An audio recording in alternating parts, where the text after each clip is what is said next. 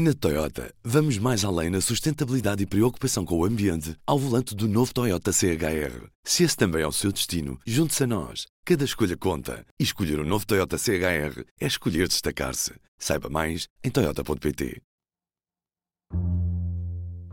A morte do mais imortal dos mortos africanos ainda faz correr muita tinta.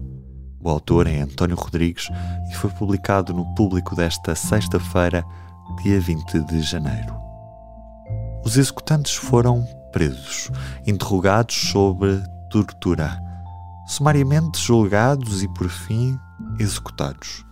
Os registros áudios dos interrogatórios desapareceram. O dedo foi apontado à Polícia Política Portuguesa, a PIDE-DGS, e os olhos voltaram-se para o general António de Spínola, governador e comandante militar da Guiné, que em 1970 tinha mandado assassinar Amílcar Cabral e falhara redondamente. Mas, 50 anos depois do assassínio do Homem Grande, do mais imortal dos mortos, do maior líder nacionalista africano, reconhecido pelo próprio Nelson Mandela, sabemos quem disparou as balas, nem tanto sobre quem deu ordem para as disparar nesse 20 de janeiro de 1973, ou mesmo se houve algum mandante. Nem sequer há certezas sobre se o grupo que interceptou Cabral e a mulher, Ana Maria, quando regressavam a casa depois de uma recepção na embaixada polaca em Conakry, ia mesmo para matar ou apenas para prender o líder e fundador do Partido Africano para a Independência da Guiné e Cabo Verde, PAIGC, e o seu número 2, Aristides Cabral a morte seria consequência de uma, e cito, bala aberrante, que teria arruinado toda a operação, como diz o historiador Mustafa Daada, professor na California State University. Inocêncio Cani, chefe da Marinha de Guerra do PAIGC, que Cabral salvara do castigo severo depois de ter sido apanhado a vender um motor de barco no mercado negro, deveria raptar Cabral e posteriormente levá-lo, com Aristides Pereira, devendo os dois serem entregues a fuzileiros portugueses em Bissau.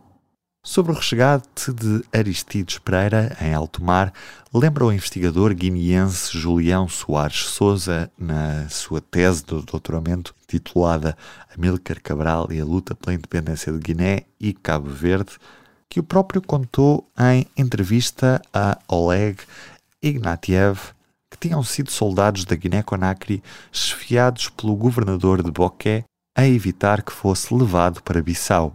Porém, o então embaixador cubano em Conakry, Oscar Oramas, assegurou que foi a Marinha Soviética a intervir, a pedido do embaixador Anatoly Ratanov.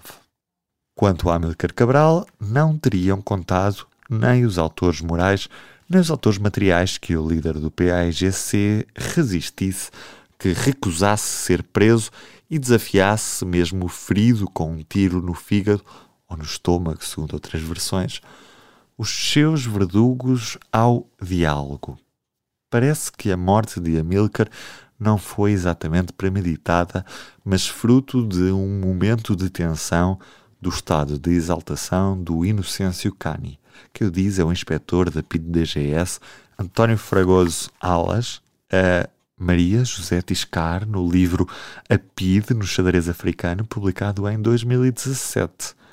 Mário Lúcia Souza, o músico, escritor e profundo admirador de Amílcar Cabral, no livro que publicou no ano passado sobre o crime A Última Lua do Homem Grande, põe estas palavras na boca do moribundo.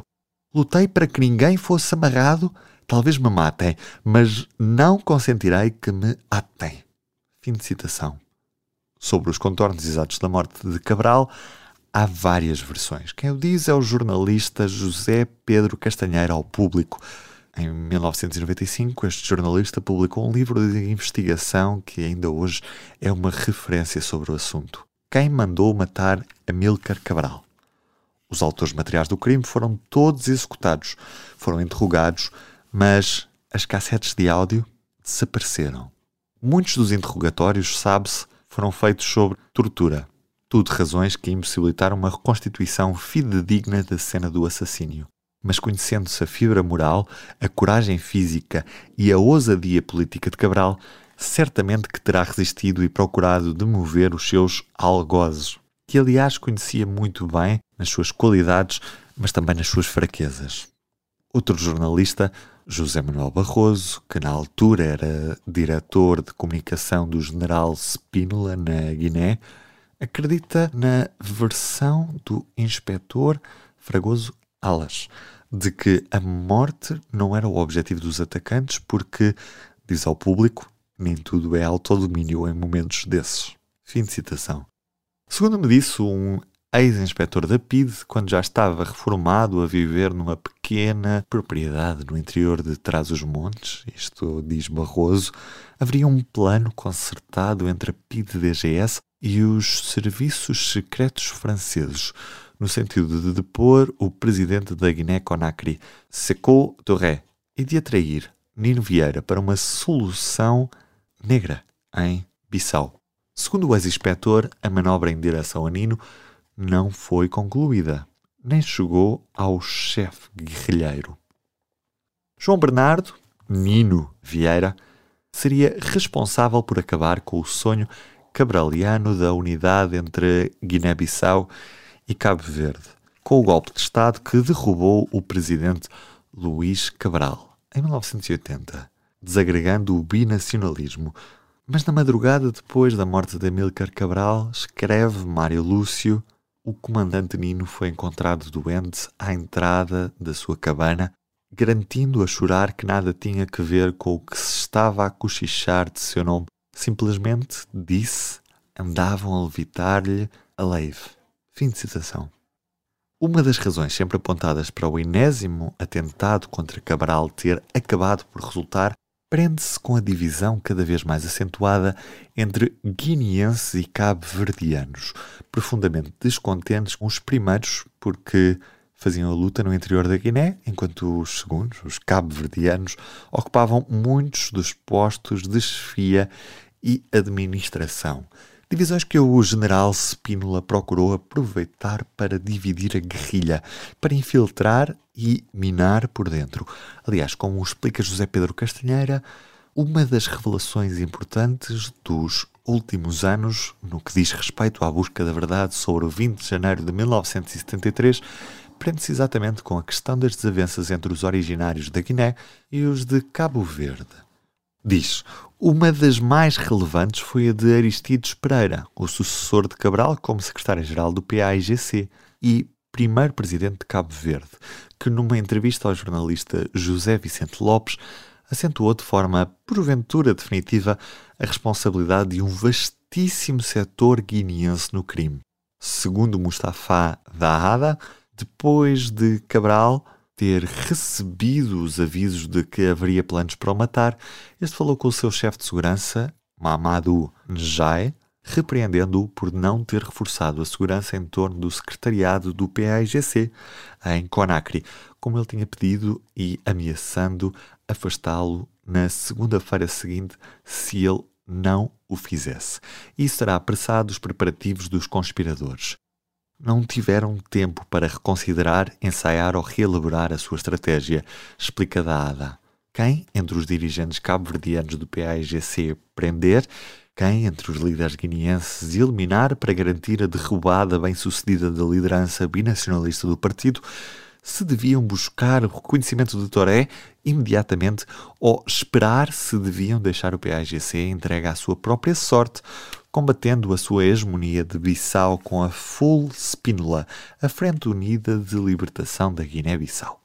Como refere Julião Soares Souza na sua tese, citando Castanheira, Abo Somá, dirigente de uma organização política de oposição ao regime de Sekou Touré, denominada Comitê da Libertação da Guiné-Conakry, CLG, enviou um relatório a Alpuin Calvão, o oficial português que tinha comandado a fracassada Operação Mar Verde, em 1970, para capturar ou mesmo eliminar Amílcar Cabral. Com base em informações de um agente de ligação que se encontrava em Conakry, na altura do assassinato, afirmava que Cabral teria sido morto por militares do FULGB, constituída exclusivamente de naturais autênticos da Guiné-Bissau, hostil a Amílcar Cabral e ao seu Estado-Maior cabo-verdiano. António Tomás, o autor de O Fazedor de Utopias, uma biografia de Amílcar Cabral, é da opinião que o crime foi cometido pelos guineenses para afastar os cabo-verdianos e o presidente da Guiné-Conakry, Sekou Touré, não estava envolvido. Tinha essa ideia quando escreveu o livro publicado em outubro de 2007 e nada do que soube desde então o fez mudar a perspectiva. Eu nunca subscrevi a tese dos mandantes, sempre achei isso de uma paternalidade a roçar o racismo. Uma situação que o autor diz ao público como se as pessoas que o fizeram não tivessem interesse, crianças não conseguiam ter posições, Inocêncio Cani e outros sabiam muito bem o que estavam a fazer, queriam afastar os cabo-verdianos, que diz é António Tomás. Que é taxativo. Cabral foi morto pelos seus homens, do que sei, não há evidência para qualquer outra interpretação. Spínola pode ter festejado e não me parece que Torré, ao contrário do que se diz em Portugal, tivesse celebrado. Estou a ler os arquivos da CIA e ele tinha medo de uma guerra civil entre as fações no seu território.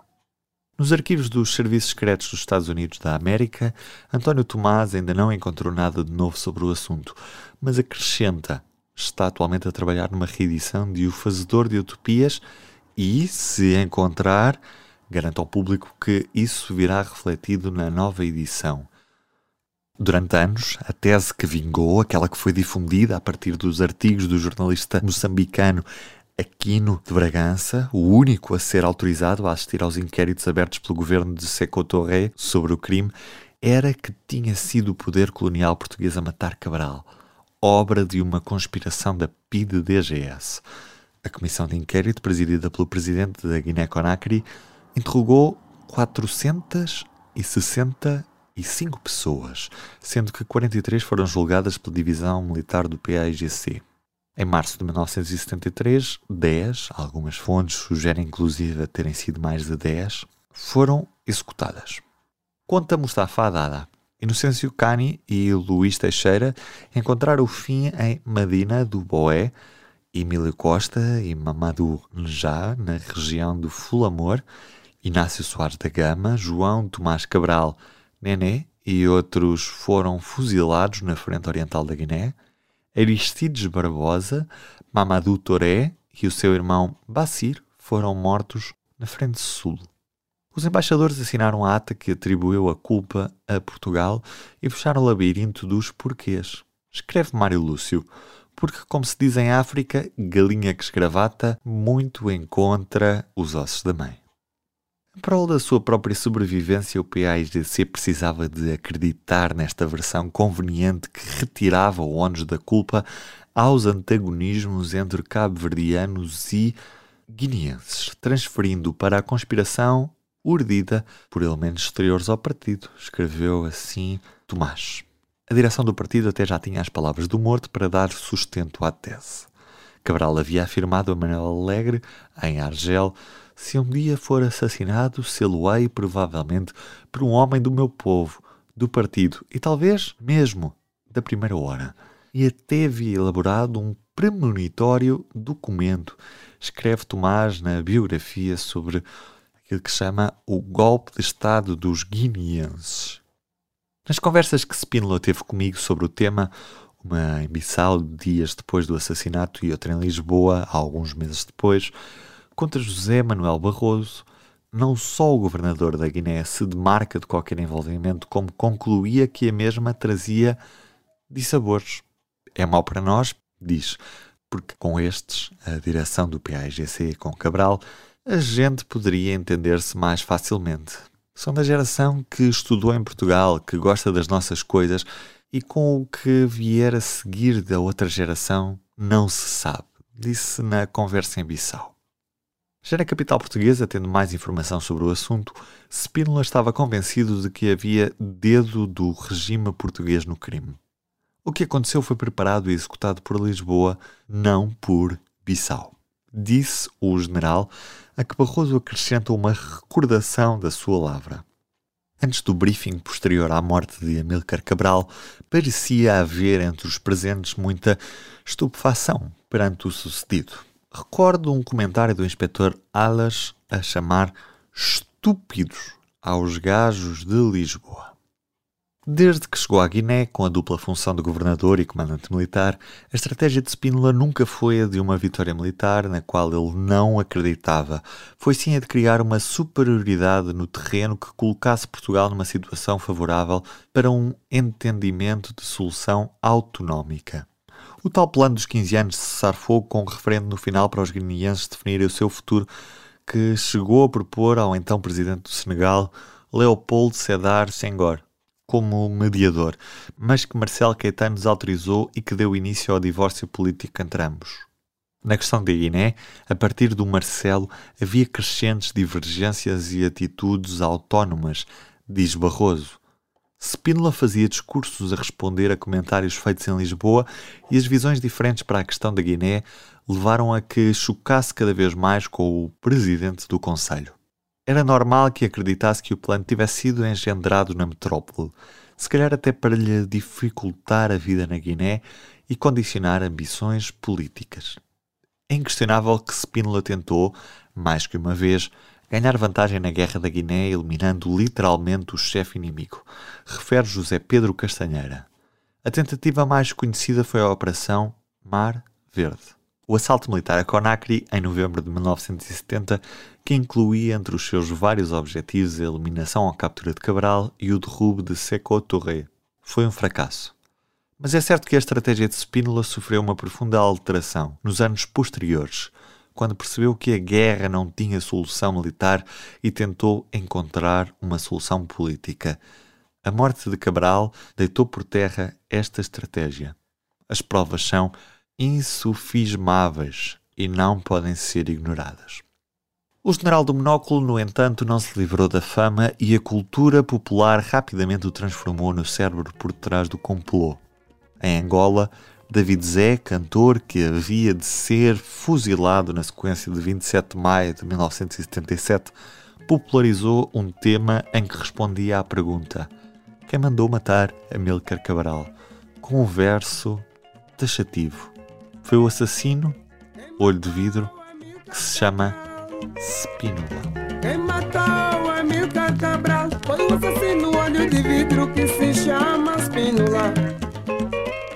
Mesmo não estando envolvido diretamente nos acontecimentos do 20 de janeiro de 1973, a morte de Amilcar Cabral não o deixa de ter o dedo de Spínola.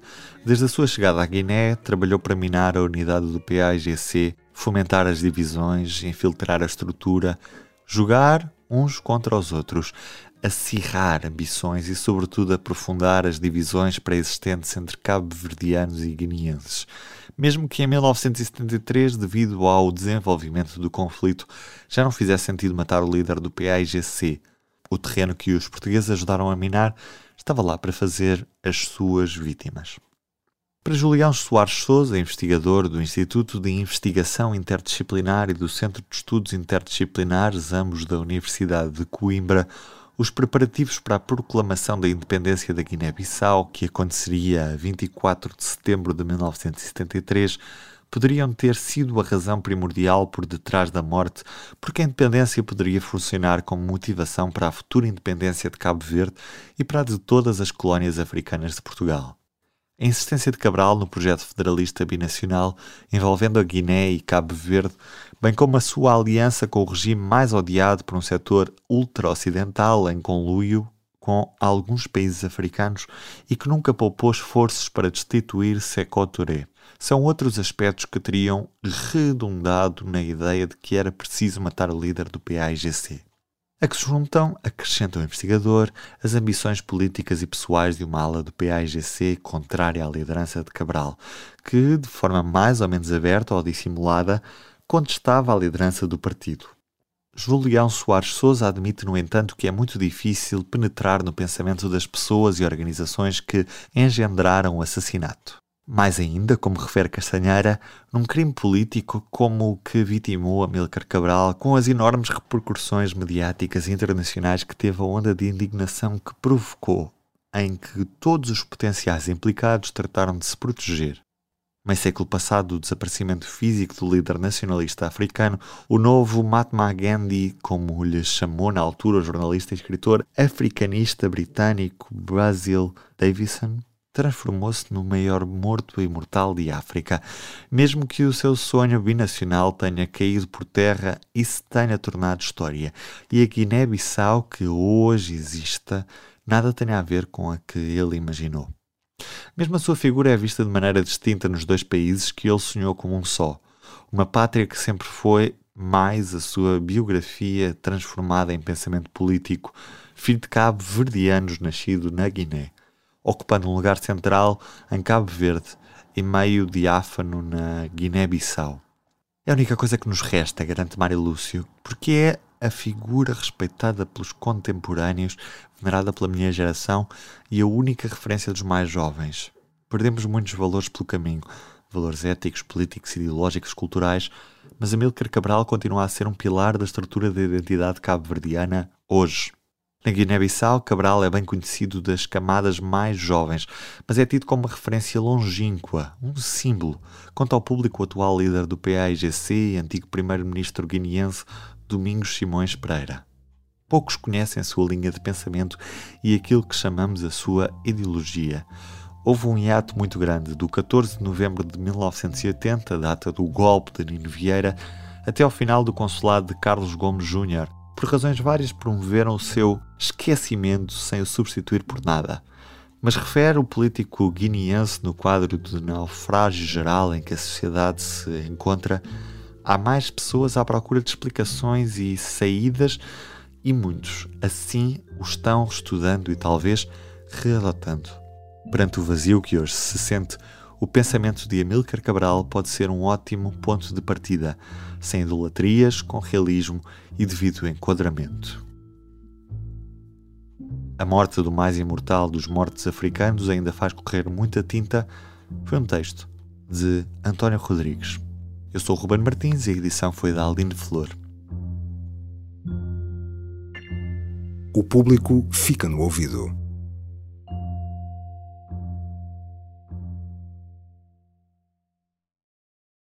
Na Toyota, vamos mais além na sustentabilidade e preocupação com o ambiente ao volante do novo Toyota CHR. Se esse também é o seu destino, junte-se a nós. Cada escolha conta. E escolher o um novo Toyota CHR é escolher destacar-se. Saiba mais em Toyota.pt.